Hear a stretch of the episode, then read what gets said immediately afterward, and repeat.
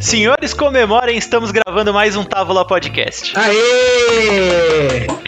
Bom demais, e hoje a gente vai falar de algo muito bom que eu sou muito fã. A gente vai falar de terror, vai falar de mistério, vai falar de crime, vai falar de literatura e a gente vai falar de Stephen King.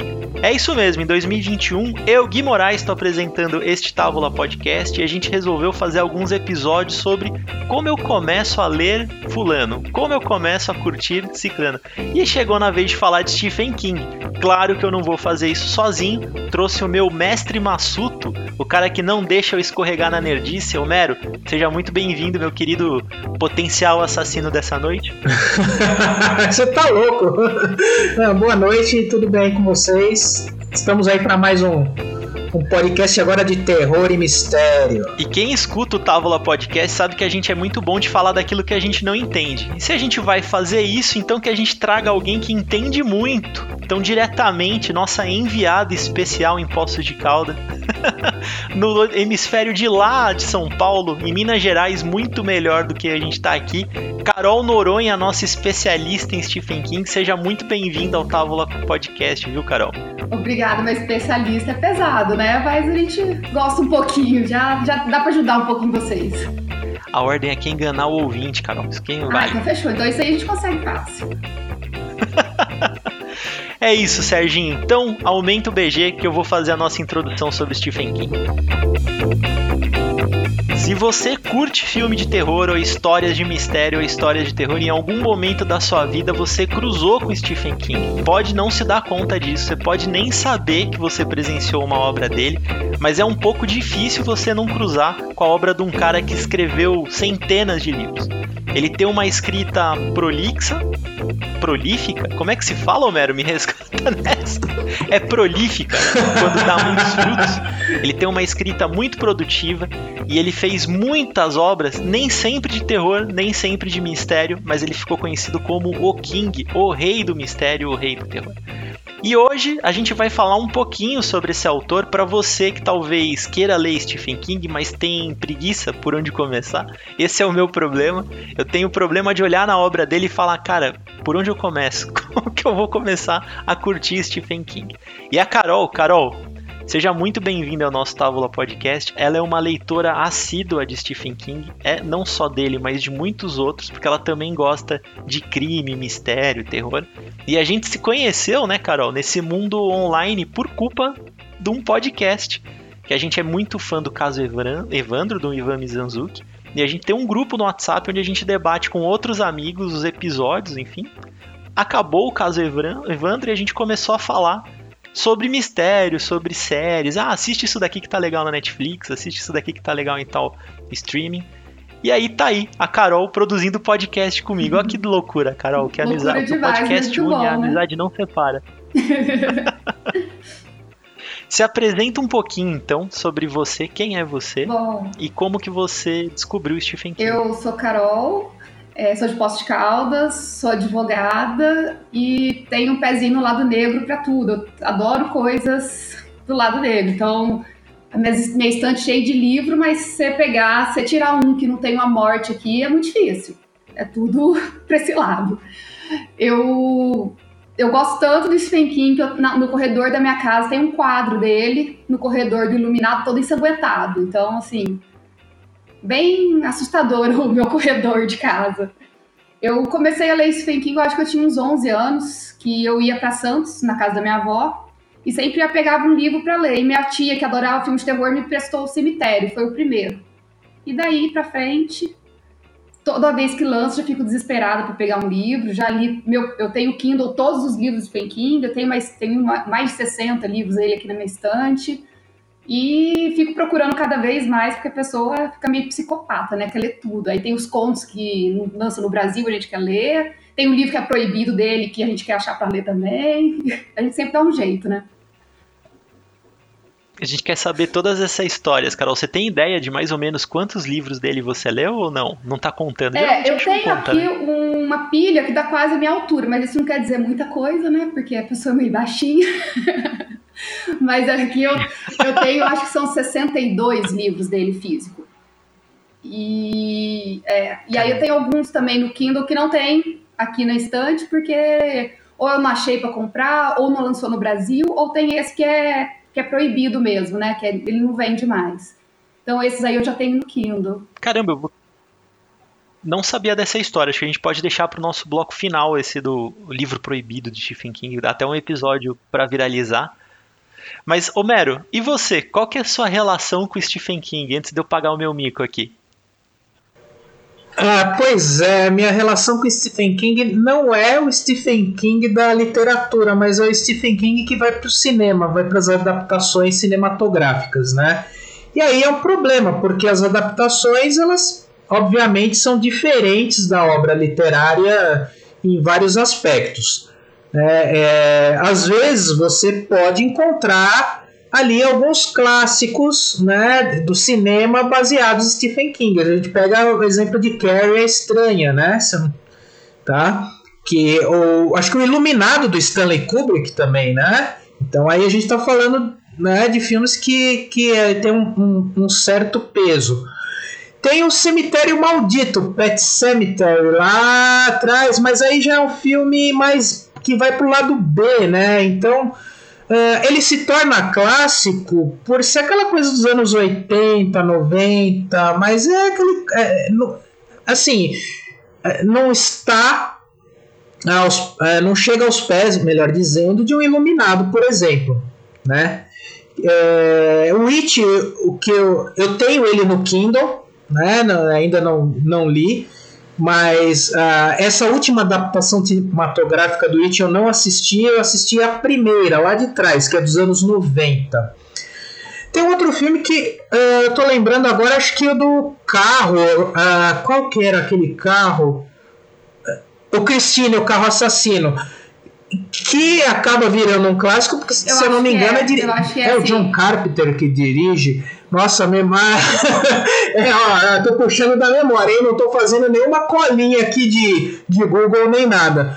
Então aí você tem um clássico menor, vamos dizer assim, ele tem a grife John Carpenter, é pra, pra, particularmente um diretor que eu gosto muito. Então vocês percebam que a minha relação com Stephen King é muito mais cinematográfica do que literária. O que acaba sendo um erro, né? Porque você não conhece o Stephen King de verdade que é o Stephen King, talvez da literatura. É um erro, a menos que. Não, é assim, a menos que você fale assim, ah não, mas ele escreveu o roteiro de tal filme. Bom, então aí a gente pode até discutir isso. Mas é que é diferente, né? É, nós estamos falando de livro e cinema, então é, é, é outra, é outra mídia, é, é sabe, é outra construção mental que você faz quando você vê um filme, quando você Antes lê um livro. passar a palavra para Carol, é. nossa especialista, eu vou fazer o Eric de Carvalho aqui, Homero. Ele falaria assim: é outro produto, tá contando outra história e tá tudo bem. É, isso. Ou falaria alguma coisa de transmídia, alguma coisa, sei lá, alguma coisa assim. Mas, Carol, você, como uma leitora assídua do King, você já confidenciou pra gente na pauta que é um erro curtir o King somente pelo cinema. Quais são as suas impressões, assim? Porque eu já vou declarar, eu assisti muito filme baseado nas obras do Stephen King e tem alguns que eu, eu até gosto. Confessar, pra gente já iniciar a nossa polêmica aqui, Um Sonho de Liberdade, por exemplo, é um filme que eu adoro, amo de paixão. Conte, Conta Comigo é um filme que eu amo de paixão também. O Iluminado, que é um filme que eu sei que o Stephen Ele King odeia. não gostou, mas eu amo. É, exato. Eu, eu adoro o Kubrick, eu adoro o filme. Depois eu até li o livro. Eu realmente gosto mais do livro.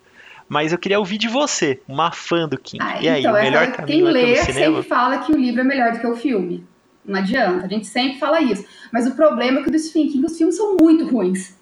Esse que é, que é a diferença. Porque às vezes você não gosta da adaptação, você fala, ah, não tá tão igual. O problema é que os filmes são muito ruins, a maioria. Né? Mas eu, na biografia dele eu li uma coisa muito interessante que ele, que aí eu dei um crédito para ele nessa questão dos filmes serem tão ruins, que ele faz um o dólar, é, dólar, como que chama? Agora esqueci o nome de como que é o, o troço que ele faz. Só que ele vende o direito do filme por um, real, um dólar e aí para aspirante, a cineastra, para estudante fazer filmes de, dos, dos contos. E aí tem, sai muita coisa ruim. Não que esses que a gente assista sejam esses, né? Claro que não. Mas aí eu dei um crédito para ter tanta coisa ruim. Mas realmente os filmes são piores.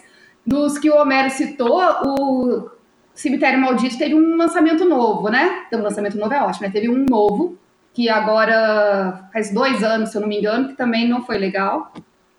O Carrie também teve outros, outras filmagens, né? Isso. E do. É, é, refilmagens, do né? Conta Comigo e do Sonho de Liberdade, do mesmo livro, tem um conto que é O Aprendiz, que também é um filme muito legal. Ah, O Aprendiz eu não assisti.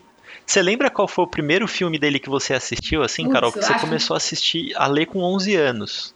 Qual foi o primeiro filme que você eu, viu eu da Eu não sei qual foi o assim, primeiro, mas o que mais marcou, por mais que ele odeie, foi o Iluminado. Não adianta. Foi. Eu gosto. Tem, tem uma outra versão, do, uma outra filmagem, que era um filme para TV que chama, né? Que eram três ou quatro partes só, que aí é mais fiel ao livro. Mas não é tão legal. Não é tão legal. É. É que é interessante. É, o Iluminado é um caso diferente. Acho que também um sonho de liberdade. O Conta Comigo também passa por essa transformação, porque são de, de diretores muito famosos, né? E diretores que têm uma noção de filme gigantesca. Então ele de fato conta uma história diferente do que o King talvez contaria. Mas aí é aquele velho embate, né? O King está escrevendo, ele é um escritor. O diretor está filmando, ele tem outras preocupações e tal. Mas eu, eu, tem um outro, um outro também que é bem nessa, nesse estilo, que é aquele com o Tom Hanks. A Espera de um Milagre.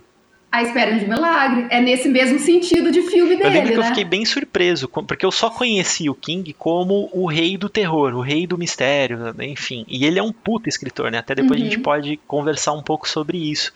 E tem vários filmes, várias histórias que ele conta que são fantasiosas, elas são histórias maravilhosas, não são apenas histórias de terror, né? Maravilhosas no sentido de serem histórias fantasiosas, não no sentido de que, ah, nossa, elas são incríveis. Elas são também mas ele tem essa habilidade de escrever sobre o metafísico, sobre algo que é surreal, sobre coisas que escapam da, da nossa realidade. Né?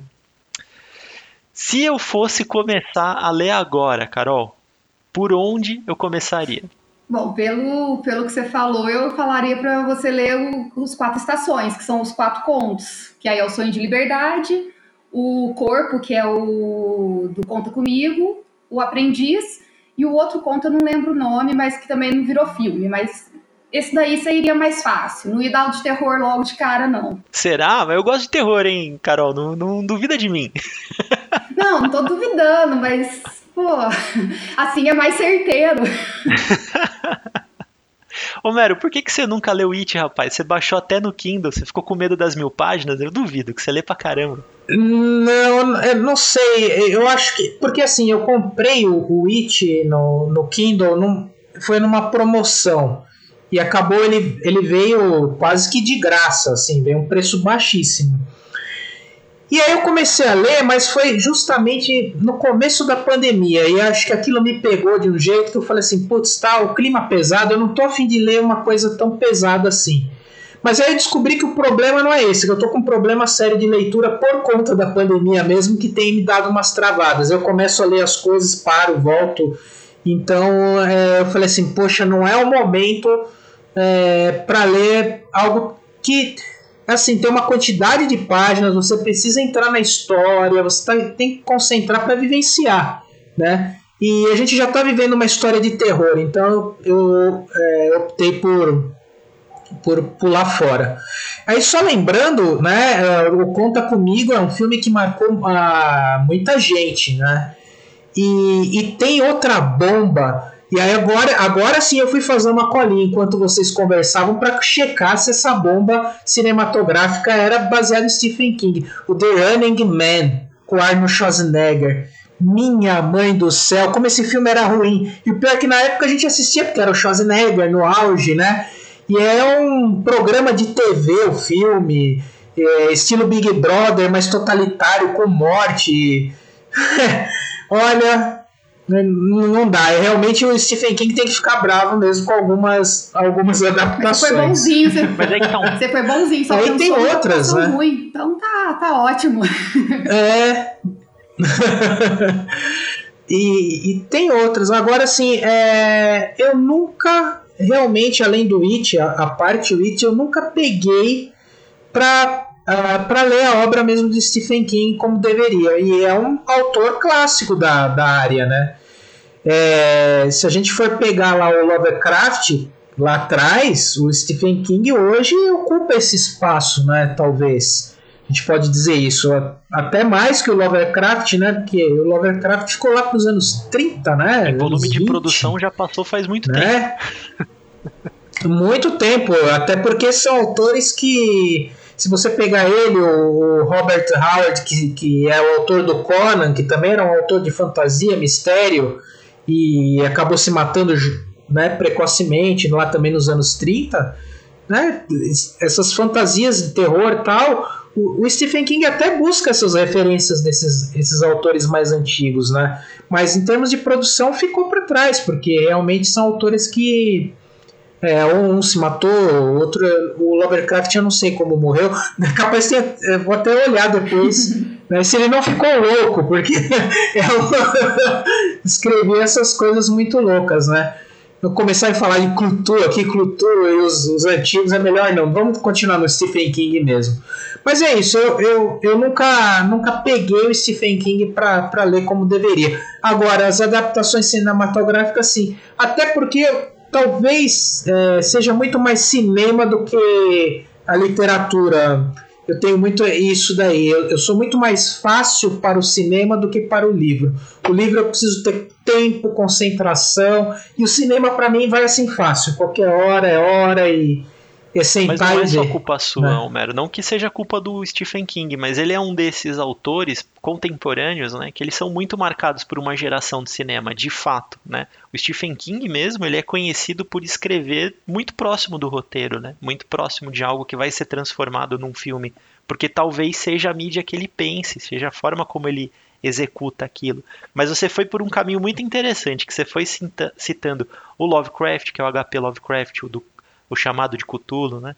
Você citou outros autores, você tem, por exemplo, né, o Edgar Allan Poe, você tem grandes escritores de terror que trouxeram algumas características da literatura de terror que o Stephen King aproveita e aplica, né, Carol? Uma das características dele, né, porque o pouquinho que eu li, o pouquinho que eu conheço, é de fazer o terror com o mundano. Ele não cria algo muito fantasmagórico para criar o terror. Não, o terror é um carro assassino, o terror é um cemitério num espaço maldito.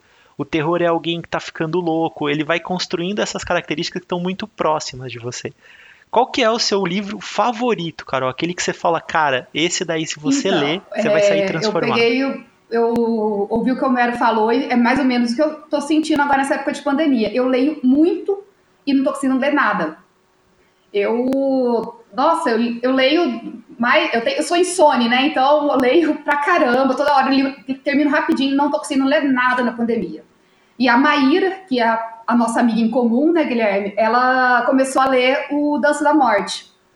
E ela começou a falar assim: Nossa, mas isso que acontece no livro? Eu falei: Calma, peraí, vou reler, porque esse é meu livro favorito, então vou começar a ler ele de novo. Aí eu comecei e terminei muito mais rápido que ela, claro, né? Porque ela enrolou a vida para ler o livro, só que ele tem 1.300 páginas, então vamos dar um crédito para ela. Mas esse livro eu lembro da sensação que eu, quando eu li a primeira vez, que eu estava na rua, eu falava, gente, eu preciso ir para casa, que eu preciso saber o que vai acontecer no livro. Eu preciso ir, eu preciso voltar, eu preciso terminar, e aí foi a mesma sensação. Você vai lendo, você vai empolgando, e parece que você não quer que o livro acabe, né? É, isso, é, isso, é, uma delícia. Quando você acha um escritor dessa forma, e para quem vicia em Stephen King, isso é uma vantagem, né? Porque você vai ter outros 600 livros para ler. Então, se ele tiver essa Exatamente. característica em várias obras, você vai ter várias obras para acompanhar. É, ele, ele diz que quando ele faz palestra, é muito comum o pessoal perguntar assim: o que aconteceu com a pessoa tal depois do livro? Ele fala assim: não, mas não tem depois do livro. A pessoa, não, mas eu quero saber o que aconteceu. É, a pessoa acha que é tão real que quer saber o que está acontecendo depois, né? Caramba, que loucura. Tem uma. Eu vou dar uma de atrevido aqui, Carol. Eu vou fazer a minha recomendação de início de leitura, porque foi a minha introdução ao Stephen King. Eu comecei pelo Iluminado, porque eu gostei tanto do, do filme e depois, quando eu fiquei sabendo que o Stephen King odiou a adaptação, eu falei, caramba, cara, não é possível que esse cara meteu essa. Eu vou ler o livro para ver qual que era. E é um puta livro, é um puta livro, é um livro é impactante, assim. Curtinho, não é um livro de mil páginas, rapidinho não. de ler. E transformador. Para mim, pelo menos, mudou minha concepção sobre o que é terror. O problema é que o pessoal não gosta muito de terror, né? Você fala um livro de terror que esse, os primeiros livros Stephen King são muito mais terror do que os de hoje em dia. Então você pega e fala desses do começo, as pessoas têm medo de ler o livro, né? Então por isso que eu sempre começo indicando os que são mais levinhos, que, que não vão causar tanto impacto, né? Mas você sabe que tem uma coisa que a gente conversou aqui, o, o, o Homero não tava, né, Homero, quando a gente fez a gravação com o Vince Vader, você ainda não tava com a gente no Tábula Podcast. Não, não, não tava. Foi lá é. nos idos de 2020, esse ano distópico que a gente também tava em isolamento social, não tinha jeito, né? Mas o, o Vince Vader ele falou um negócio muito interessante, Carol, que essa atração que algumas pessoas têm pelo terror, pelo entretenimento do terror, né, é justamente desse lúdico, dessa sensação de você experimentar o perigo sem sabendo que você não está em perigo. Então você está na sua cama, protegido, quentinho, lendo um puta livro de terror. Aquilo provoca medo, provoca mistério mas ao mesmo tempo você sabe que não vai acontecer nada com você, né? Pelo menos até se apagar a luz, assim. Eu, eu é, parecido sensação. com isso, eu vi o Stephen King falando sobre isso, que ele gosta de escrever histórias de terror porque você sabe que a tua vida não tá tão ruim, porque tem pior. Você tá lendo ali, você tá vendo que pode ser pior, né? Então você não pode, você se fica confortável com a, com a tua desgraça, vamos dizer assim, porque tem coisa muito pior. É, você que leu a biografia do Stephen King, ele teve uma vida difícil, né? Ele tem uma vida difícil, né? Ele teve Sim. um problema sério com o alcoolismo Sim. e ele, ele diz muito que a escrita dele exorciza também esses problemas, né? É, ele, Conta um ele, pouquinho sobre a vida. Ele, ele não lembra nem de ter escrito Cujo, né? Que é aquele do cão, do São Bernardo assassino, de tão chapado que ele tava. Ele não, não lembra, então foi bem intenso, né?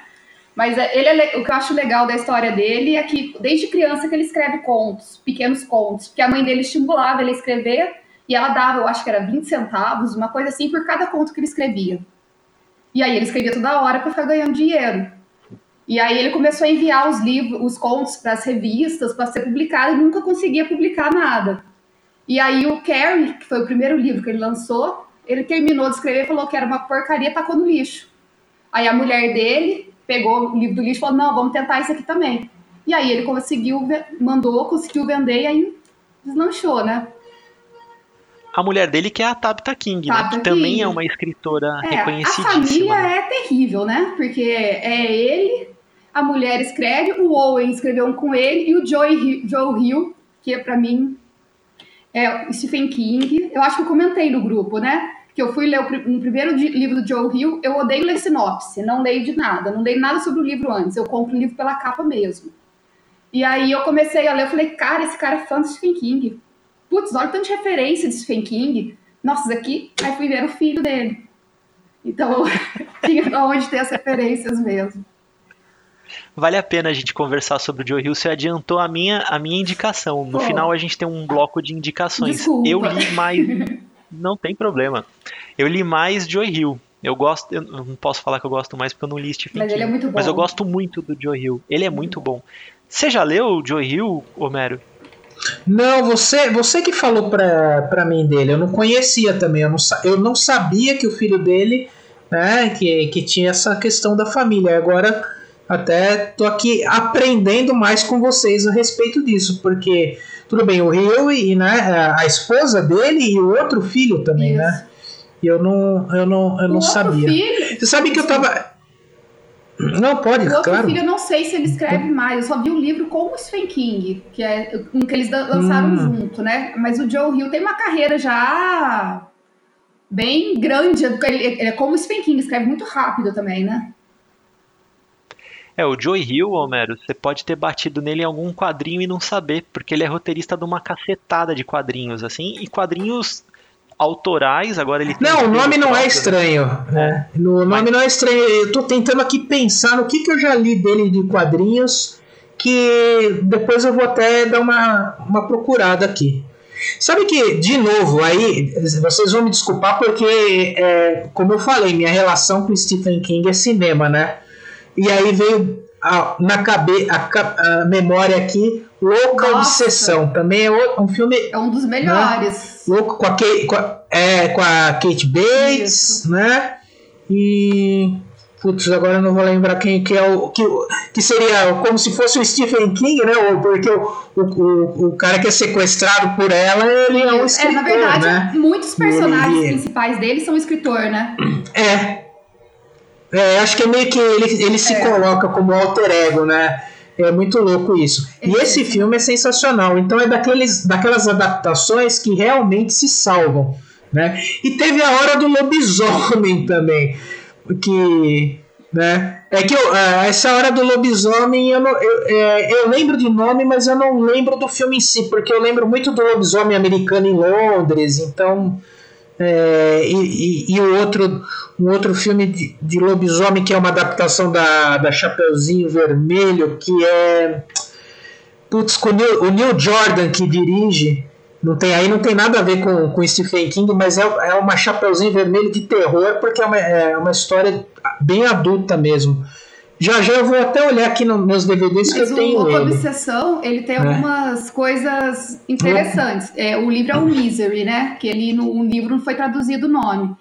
O, o Stephen King sofreu um acidente da van dele é, ele tava, uma van bateu nele, ele estava caminhando e foi atropelado, uma coisa assim. Eu, eu, não sei se foi ele, a van que bateu. Eu sei que ele ficou parado na neve e tiveram que salvar. E aí muita gente ficou falando: Nossa, parece, parece que aconteceu no Misery, né?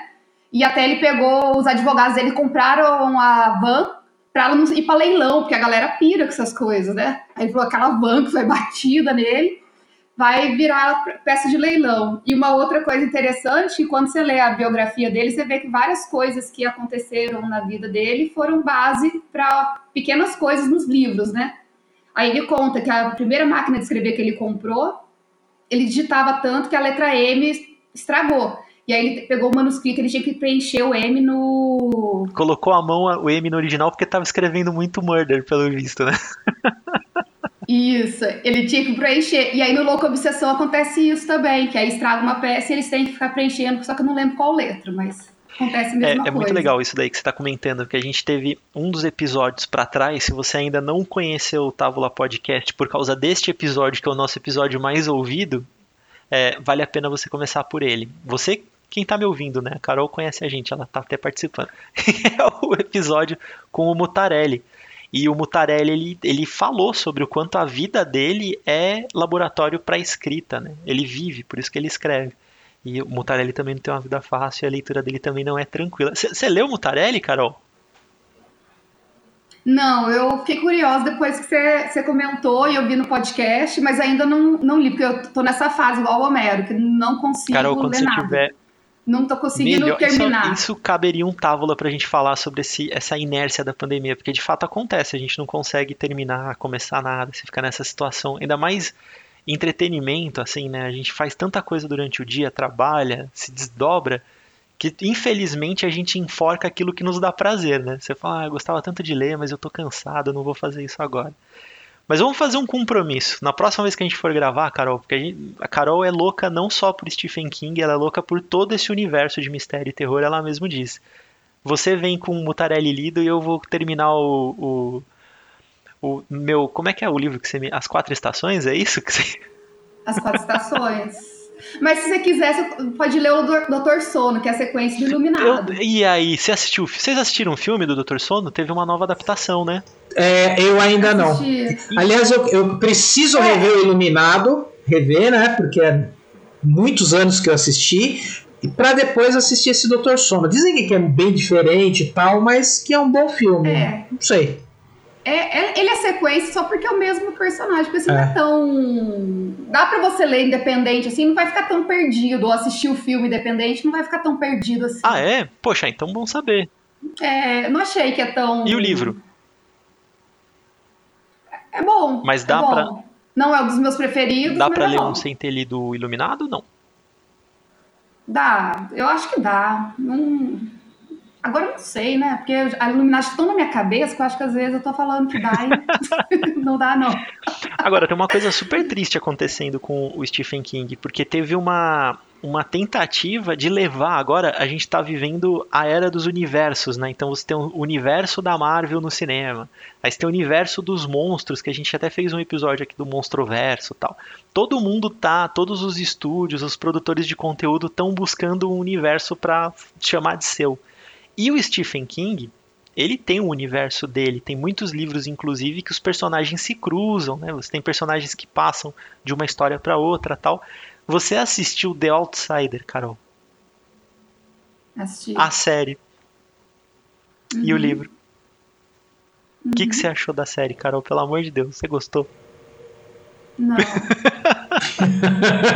Eu, eu vou, Homero, As séries, elas estão bem mais, elas estão bem mais bem produzidas do que os filmes, que são ruins do Stephen King, mas ainda elas não estão conseguindo ser boas. Tem, tem muita série do Stephen King, né? Muita. Teve o The Stand, que lançou agora também. Decepção total.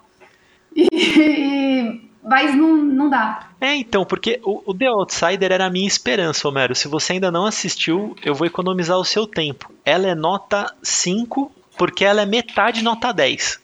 e a outra metade Nossa. anda, cara. O começo Caramba. dela é fantástico, é muito bom. O começo é muito bom. Falei, pô, realmente, agora tô indo. O final, pra dar aquela, dar aquela desanimada. Mas tinha, de fato, uma intenção de que essa série impulsionasse o universo. né? Tinha essa, essa vontade para que The Outsider. Aí veio pandemia, veio críticas negativas à série, e o universo Stephen King talvez fique um pouquinho mais pra frente. Sabe uma série que tem que eu gostei? É a Ca- Castle Rock. Que ela, na verdade, não é baseada em nenhum livro, mas é baseada no universo Stephen King. Então tem todas as referências dele, tem personagem dos outros livros, mas não é de nenhum livro específico. Então essa série eu, eu curti. Caramba, essa eu não, não conhecia, eu vou buscar. Castle Rock. É. Deixa eu ver. Tem- Tem, nossa, tem mais. Teve a do Mr. Mercedes agora também. Tem aquela de novembro de 63, da, que o cara que evita assassinar o Kennedy. Você já viu essa? Essa eu gostei. Eu- E eu, gosto muito do livro também. Tem bastante série que vai lançando dele agora. Esse livro eu li também. Esse livro é muito bom. Tá vendo? Eu não, li- eu não li tão Ah, pouco. viu? Até que eu li, até que eu li, até que eu li. Nem Eu não tá li os perdido. principais. Você leu muito mais do que eu. Aí só pra corrigir lá do Louco Obsessão, o, o diretor é o Rob Reiner e o ah, é o, o James é, o James Caan é o que faz o o, o papel principal do, do, O escritor. do escritor. né? É, é o James Caan. Eu não lembro se esse filme foi oscarizado ou não, concorreu Eu acho Oscar. que ela ganhou o Oscar de melhor atriz. É. Ou melhor atriz coadjuvante, talvez, não sei. É, não sei, como- não sei. é. Eu não sei como é que eles classificam. Uma coisa pra depois a gente checar, tá bom, Gui? Ó, mas- Pô, quer, quer ver outro feio? Desculpa Desculpa cortar vocês. Ok, Outro feio, né? Outra falha aí cinematográfica em Stephen King, A Torre Negra. Ah, não. Eu aí tentei nem assi- vamos conversar Não. sobre isso, pelo amor de Deus. É, Não. e olha que tem. E aí, ó, eu tentei ler a história em quadrinhos, é ruim. Ah, me desculpem, né? é, Eu particularmente acho a história em quadrinhos da Torre Negra ruim, mas aí sou eu, eu falando. E a adaptação cinematográfica é muito ruim. Muito. E, né, é ruim demais. Não. Então, não, né? Sei lá. Agora, se você aí é fã da história em quadrinhos da Torre Negra, nosso ouvinte do Távola, desculpe, mas eu acho ela ruim. Olha, que os fãs do Stephen King me perdoem, mas eu não gosto da Torre Negra. Eu até queria ler de novo pra ver se tem uma outra impressão, mas não curti. Olha, eu posso estar. eu tentei também, tanto o filme quanto os quadrinhos. E eu acho que é meio que um Stephen King ten- tentando ser Neil Gaiman, sabe? Só que o Neil Gaiman é outra parada. Tipo, eles estão em pontas ali diferentes da fantasia, sabe? Os dois são muito bons, né? A gente até gosta muito do Neil Gaiman, gosta muito do Stephen King. Mas o, o, o King, ele, ele vibra quando é loucurada. É terror louco. Então, ótimo, ótimo exemplo, que eu vou pegar esse gancho para dar uma fugidinha aqui do nosso assunto, só para dar um, um, um, um start aqui para você do Távola que está nos ouvindo.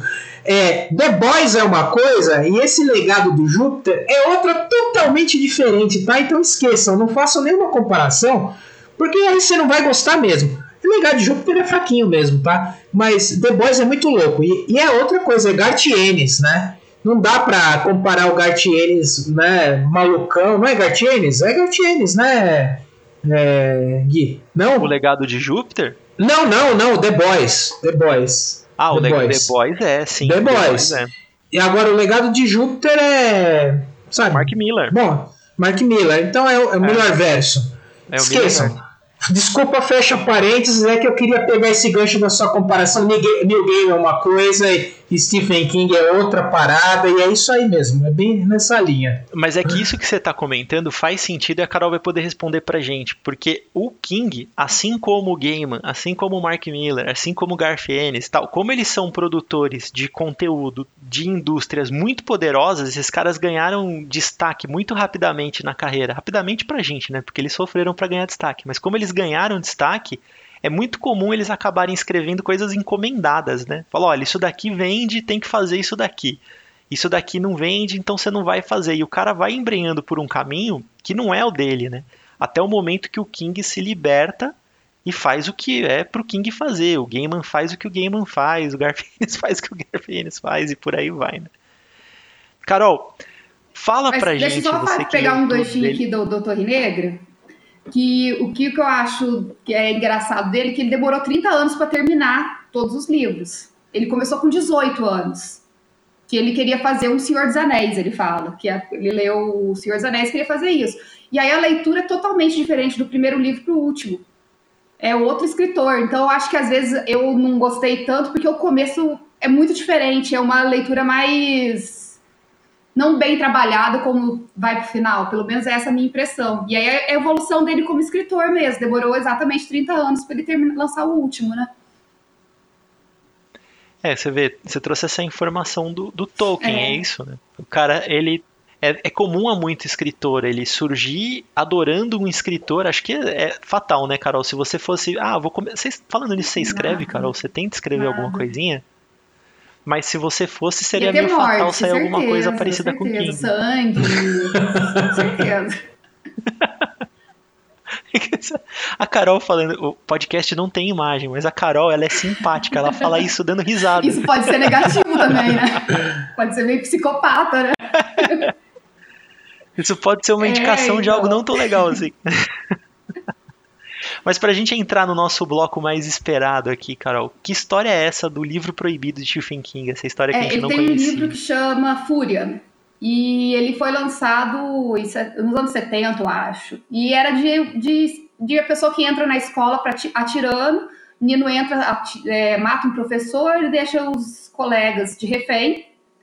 E aí meio que os colegas começam até a ter síndrome de Estocolmo, querendo defender ele também, uma coisa meio assim. E parece que houve- aconteceram alguns atentados em escolas nos Estados Unidos e que as pessoas tinham esse livro não sei a quantidade, porque tem essas lendas urbanas, que cada hora aumenta o número, né? Mas aí aconteceu a situação e aí ele proibiu de ter reimpressões e aí virou um livro proibido, que é super raro se achar pra comprar, que a galera enfia a faca, né? Aqui, ó. O primeiro caso registrado de tiroteio, por incrível que pareça, foi uma mulher, uma atiradora chamada Brenda Ann Spencer, é, em 79. Foi o primeiro caso. E aí depois veio outros casos mais famosos, ataques de escola e tudo mais, né? Me surpreendi. Mas é isso, livro proibido de Stephen King tem a ver com massacre engraçado, né? Algo que realmente eu lembro que teve uma discussão muito grande, foi com Matrix, Homero, quando o, aquele atirador invadiu um cinema aqui no Shopping Morumbi, né? Foi em São Paulo.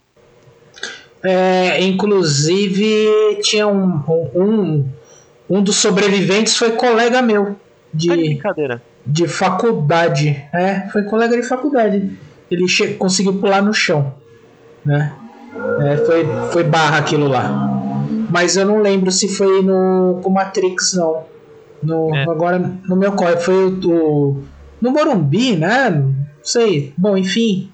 Faz muitos anos isso. Foi, foi uma coisa barra, né? Eu era criança, eu lembro dessa discussão e eu lembro que teve essa discussão em cima das obras violentas, né? A violência. Ah, mas sempre tem essa discussão em torno do videogame, já teve em torno do, do RPG, né, o roleplay game, no, no crime lá do Ibirapuera, porque ocorreu numa partida de Vampire, né, que é um jogo de RPG, a- a- o, live, o chamado live, né, que as pessoas saem da, daquela rodinha, né, do, do tabuleiro ou, ou, da mestragem e vão pro, pro mundo real é, meio de cosplayer, né, era muito comum isso no, né, e tinha uma época que o pessoal se vestia e ela jogar no Ibirapuera. Aí teve um crime e aí começaram a falar o, o RPG, o jogo do demônio, não sei o que. E aí vai, aqueles preconceitos que existem, né? E vai para os quadrinhos, para a literatura, para os filmes, para os games. Infelizmente, é, tenta se justificar a loucura de alguns a, a partir de certas obras. Pode dar o start, pode dar o gatilho? Pode, mas não é culpa necessariamente da obra, não é porque se escreveu aquilo que as pessoas saem aí matando. Eu não consigo ver isso, né? Mas é, eu acho que é uma relação tem essa linha expiatório. Eu até é, queria ouvir tem essa linha de pensamento. Até queria ouvir da Carol a opinião dela, porque como ela curte muito, eu tenho uma, eu tenho uma opinião de que as pessoas criam bodes expiatórios para isso. Né? A gente tem é, a, a, o terror, a, a ação, a violência, o mistério. Eles são ferramentas básicas de narrativas, né? Você tem como criar histórias disso e provocar sensações nos seus leitores, nos seus espectadores, para que eles vivenciem aquilo, experimentem aquilo e ouçam uma boa história, ouçam uma boa narrativa. Os jogos fazem isso, o filme faz isso, os livros fazem isso e por aí vai. Agora, existem outros problemas na sociedade que levam à violência, né? Inclusive a existência dessas obras é um pouco o reflexo do que a gente vivencia na nossa sociedade. Né? Os escritores escrevem sobre aquilo que eles experimentam, aquilo que eles vivenciam e tudo mais. Né? É um pouco simplificar demais, falar, ó, oh, o cara, nossa, o cara só lê Stephen King tá ferrado, vai matar alguém, né? Não é assim que as coisas acontecem. é, vai esposa... virar palhaço no bueiro, né? É. A minha esposa. Não, até porque ele sendo best-seller do jeito que ele é, todo mundo tinha que estar matando Exato, todo mundo. Exato, né? é essa questão. Fala, nossa, cinco atiradores leram Stephen King. Cara, se você pegar pilotos de Fórmula 1 também leem. Se você jogadores de futebol também leem, ninguém por aí fala, ó, oh, gente, ó, quem lê Stephen King vira piloto de Fórmula 1, né? A minha Ué, mas, mas desculpa, piadinha. desculpa, Gui, eu não posso perder a oportunidade para falar isso, mas tem gente que provavelmente não lê, nem, não lê nada, nem Stephen King, né? E, e vai para Brasília e não precisa nem se vestir de palhaço e nem entrar no bueiro para fazer besteira, né? Então, Ou, sei lá. Ou para matar muitas pessoas, né? Isso que infelizmente é, essa é a verdade. Mesmo, mesmo que indiretamente, né? É, é, é triste. se, se lesse não tava assim. Mas eu ia fazer uma piadinha que a minha esposa, ela é louca por Jane Austen, ela ama Jane Austen. E nem por isso ela tá tomando chá às 5 da tarde, cara. Não, as, as vivências dela, né? Carol. Mas essa questão de livro é muito engraçado, porque eu sempre pedi livro, comprava livros, chegava em casa, Aí minha mãe olhava pro livro e falava, nossa, só ler livro sanguinário, não sei o que. Aí um dia chegou um livro em casa, a mãe falou assim, virou pro meu irmão e falou, nossa, Carolina tá apaixonada, olha o livro que ela chegou para ela. Love. Ele falou assim: olha o autor do livro, Stephen King. Mas, Carol, isso que eu ia te perguntar. Porque quantos anos você tem? 36. 36. Você veio. Enfim, você é da minha geração. Você veio de uma geração que, infelizmente, ainda tinha essa discussão, né? Livro de menino, livro de menina jogo de menino, jogo de menina. Como é que foi para você essa vivência de, como leitora de terror, de mistério, de crime? Você enfrentou algum problema nesse sentido? Ou para você assim tanto faz não. como tanto fez? É, para mim eu não me importo, então nunca, eu acho que eu nunca pensei nisso, na verdade. Nunca pensei, peguei para esse lado não. Tá vendo, Homero? É, é engraçado falar com o pessoal mineiro por causa de é tudo muito tranquilo, imagina, não tem é. nada. Carol, quero agradecer demais a sua presença aqui. Acho que a gente fez um bom caminho para quem tá começando ou querendo começar a ler Stephen King. Eu saí com vontade de ler e eu sempre faço essa brincadeira aqui no Távola Podcast, eu vou fazer com você. Quem senta uma vez para uhum. conversar com a gente, senta mais vezes também para conversar sobre outros assuntos, então porta aberta, viu? Oh, com certeza, foi muito legal a experiência. Eu tava morrendo de vergonha antes, falei pro Guilherme que, nossa, tava querendo me esconder aqui do, até do microfone, do, do fone e tal, mas foi super legal.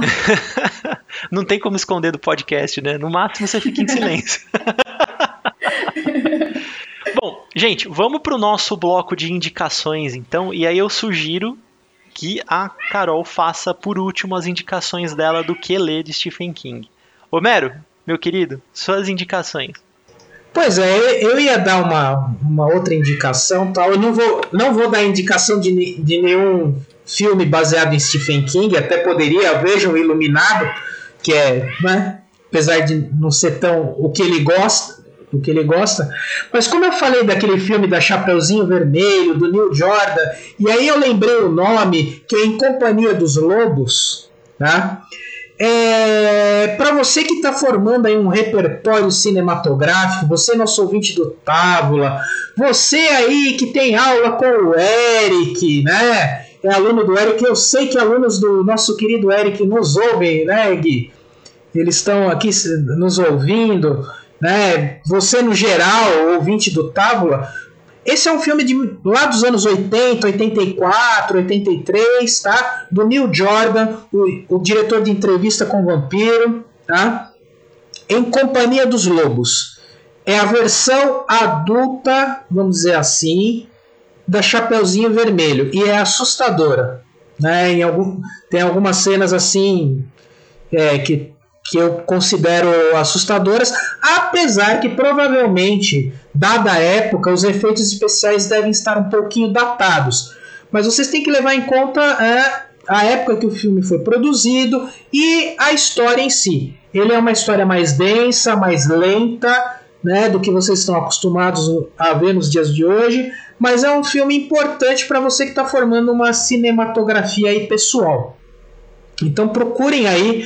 Aí eu não sei hoje onde que a gente pode achar em Companhia dos Lobos. Eu tenho ele em DVD, né? Então que já. Pior se eu falasse que tem ele em VHS, aí ia lascar. Né? Mas eu, eu já estaria até mofado, coitado. Mas eu tenho ele em DVD, né? Então acredito eu que você deve achar em, em mídia física, um Blu-ray, né? Ou, ou não sei se em algum streaming, talvez um streaming daqueles e que tenham filmes mais clássicos, né, mais antigos, tá? Então sempre há um jeito de achar em Companhia dos Lobos do Neil Jordan. Essa é, é minha dica estranhíssima, né? Já que a gente está falando aqui de Stephen King, aura de mistério, de terror, né? E pode ver também Louca Obsessão, que também vai formar sua cinematografia. É muito importante assistir esse filme, é um clássico do cinema. E o Conta Comigo, gente. Vocês têm que assistir Conta Comigo também. Então aqui ficou três dicas, vai. Conta Comigo, Louca Obsessão, baseados em Stephen, na obra de Stephen King. E Em Companhia dos Lobos, um pouquinho de terror aí, fora Stephen King, mas interessante, tá? Bom demais, Homero. É, para quem curte terror, essa, esse degrau de qualidade dos efeitos especiais e tudo mais, isso não significa muita coisa, né? Porque é bacana também você pegar um John Carpenter, por exemplo, e ver que ele consegue fazer terror com coisas muito simples, que hoje a gente precisa de mil efeitos especiais e coisas mirabolantes e câmeras e tudo mais. E ele já provoca estranheza em você sem você precisar de tudo isso, né? Eu, por exemplo, sou muito fã de Evil Dead muito fã. E o Evil Dead, que é do Sam Raimi, que depois veio aí é, dirigir o nosso espetacular Homem-Aranha 1, 2 e 3 e tal. Depois a gente fala sobre o 3, que ele é um pouco polêmico.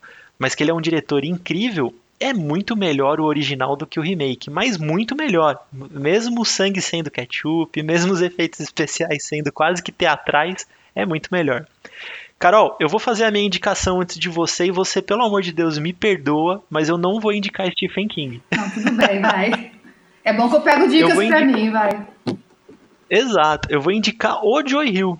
Eu vou indicar mais especificamente duas coisas do Joy Hill. Um eu já indiquei aqui no Távola, tá lá para trás nas nossas indicações, mas eu vou indicar novamente porque vale a pena, que é o Carrossel Sombrio e Outras Histórias. É um livro que reúne alguns contos, alguns deles escritos a quatro mãos, com o Stephen King participando, então vale muito a pena. E o melhor desse livro, você que está ouvindo Távola, você já tomou esse spoiler, eu sinto muito. O Joy Hill é filho do King, tá? Ele não assina Joy King por um motivo muito específico. Ele não quer carregar o legado do pai, mas ele acaba carregando de alguma forma. E a introdução, principalmente quando você não sabe que ele é filho do King, é uma delícia, porque ele vai contando a formação dele como escritor que o pai contava histórias de crime e mistério para ele antes de ele dormir, que isso foi provocando nele um gosto por aquilo. E você vai pensando, você fala: "Caraca, mano, que pai maluco que esse cara teve. Como que conta uma história para uma criança de 8 anos sobre uma história de terror para dormir, né?" E depois você descobre que é o Stephen King, e é muito gostoso ouvir dele, a experiência dele como filho do King passando por aquilo, né? E a minha indicação, para não ser uma indicação repetitiva, a DC, Homero, olha eu falando da DC, ela tá com o Hill House. É, ela tá com o selo Hill House, que é o selo de quadrinhos específico do Joe Hill. Eles vão lançar, eu não sei a periodicidade, também adoraria saber, mas alguns quadrinhos selecionados por ele, alguns escritos, outros não indicados, sobre terror do selo Hill House, como se fosse uma curadoria. E o primeiro deles é o Cesto de Cabeças. É sensacional, Homero. É assim, é uma história simples de terror, tem um roteiro bom. Ia ser um puta filme dos anos 90, anos 80, mas é um quadrinho e eu me deliciei. Você assim, compra a narrativa com muita facilidade e vale muito a pena ter na sua coleção de quadrinhos se você coleciona quadrinhos de terror, tá bom? Carol, suas indicações e você está liberada para fazer quantas você quiser. Antes de fazer a indicação, você falou da introdução do Joy Hill e isso é legal porque isso é mais uma coisa que ele pegou de Stephen King, né? Porque A Dança da Morte, o livro que, eu, que é o de 1.300 páginas, eu falo que a, a, parte que eu mais gosto do livro Stephen King é o prefácio, porque você parece que você conhece ele, está sentado conversando, batendo papo. E ele conta que nesse livro de 1.200 páginas foi a edição que foi lançada depois que ele ficou famoso, porque ninguém queria bancar um desconhecido com um livro desse tamanho. Então o livro tinha 300 páginas, sei lá, 600 páginas. E aí ele teve que cortar muita coisa. E aí a introdução ele explica qual é a diferença do livro antigo e do novo. E que você acha que vai ser história diferente, nem precisa levar. Então ele vai, é muito legal. Ele parece estar conversando com o Stephen King. Bom, mas de indicação, é, vou, vou passar mais ou menos umas coisas que a gente passou, que eu acho que Misery, é, o Louco Obsessão, tanto o filme quanto o livro valem a pena. As Quatro Estações também, o livro e os filmes, que derivam dele. Aí, se quem quer gostar mais do terror, vai pro Iluminado, que vale a pena. Se quiser pegar um, um maiorzinho, vai pro It, pra Dança da Morte. E tem um, um conto que chama N. Não sei se vocês já viram, que virou quadrinho também, da Dark Side. E tem no YouTube um vídeo que foi feito antes do quadrinho, que parece quadrinho, que vai contando a história. Você já viu isso no YouTube? É, é, é, é, produzido, é como se fosse um desenho, só que ele é estático, né? Então vai só passando as imagens, conta. É muito legal. É uma outra forma de ver Stephen King também que vale a pena. E só para fugir um pouquinho de Stephen King, que, que eu sou viciada também, é o Rafael Montes, que é nacional. Pode ler qualquer um deles, você lê numa sentada e ele finaliza o livro de uma forma que às vezes Stephen King peca. Tá aí, a gente vai ter que fazer um, um, quad, um tábula, um quadrinho. Eu tô com um quadrinho na cabeça. Não faço quadrinho, não sei nem desenhar. A gente vai ter que fazer um tábula específico sobre terror nacional, porque tem muita cor. E brasileiro, eu já falei isso aqui no tábula. Brasileiro é bom de fazer terror, cara, porque a gente sabe mexer com aquela estranheza, com aquele medo do oculto. A gente sabe mexer com essas coisas todas. Não tem jeito. Carol, bom demais ter você aqui. Eu vou agradecer mais uma vez. Eu espero que você sente muitas vezes aqui pra gente conversar sobre isso, porque afinal aí eu tenho carta branca para falar sobre terror, cara. Os caras não gostam, os caras não, não gostam de terror. de terror, serial killer, essas coisas, todo lado negro pra chamar que dá certo. É muito bom. E Homero, obrigado mais uma vez pela parceria e pelo corrimão de não me deixar falar besteira, cara. Imagina, é um prazer, viu, Carol? Foi legal estar aqui com vocês, né? E Vamos aí, vamos para mais um Távola.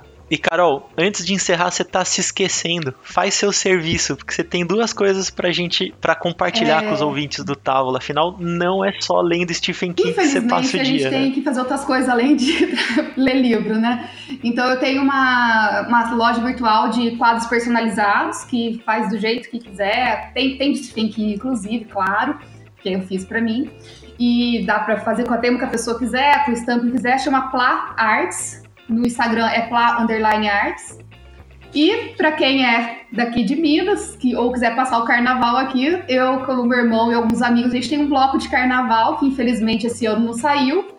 ano que vem estamos na expectativa, mas chama River Block também, é super divertido. E aí é o lado um pouco mais light do lado negro.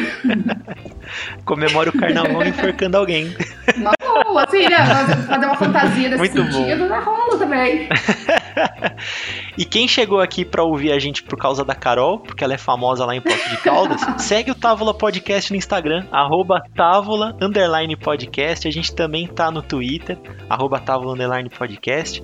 E segue a gente no Spotify, pô. Você tá ouvindo a gente, a gente sabe que você tá ouvindo a gente. Não custa nada. Vai lá, Távola Podcast. Embaixo tem um botãozinho seguir.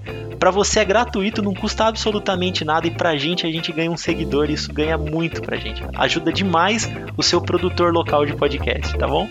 O Távola vai ficando por aqui. E até a próxima. E eu vou terminar misterioso daqui. Cuidado na hora de desligar o seu fone. Por onde você vai andar. Stephen King pode estar te observando. Até mais, pessoal. Tchau, tchau.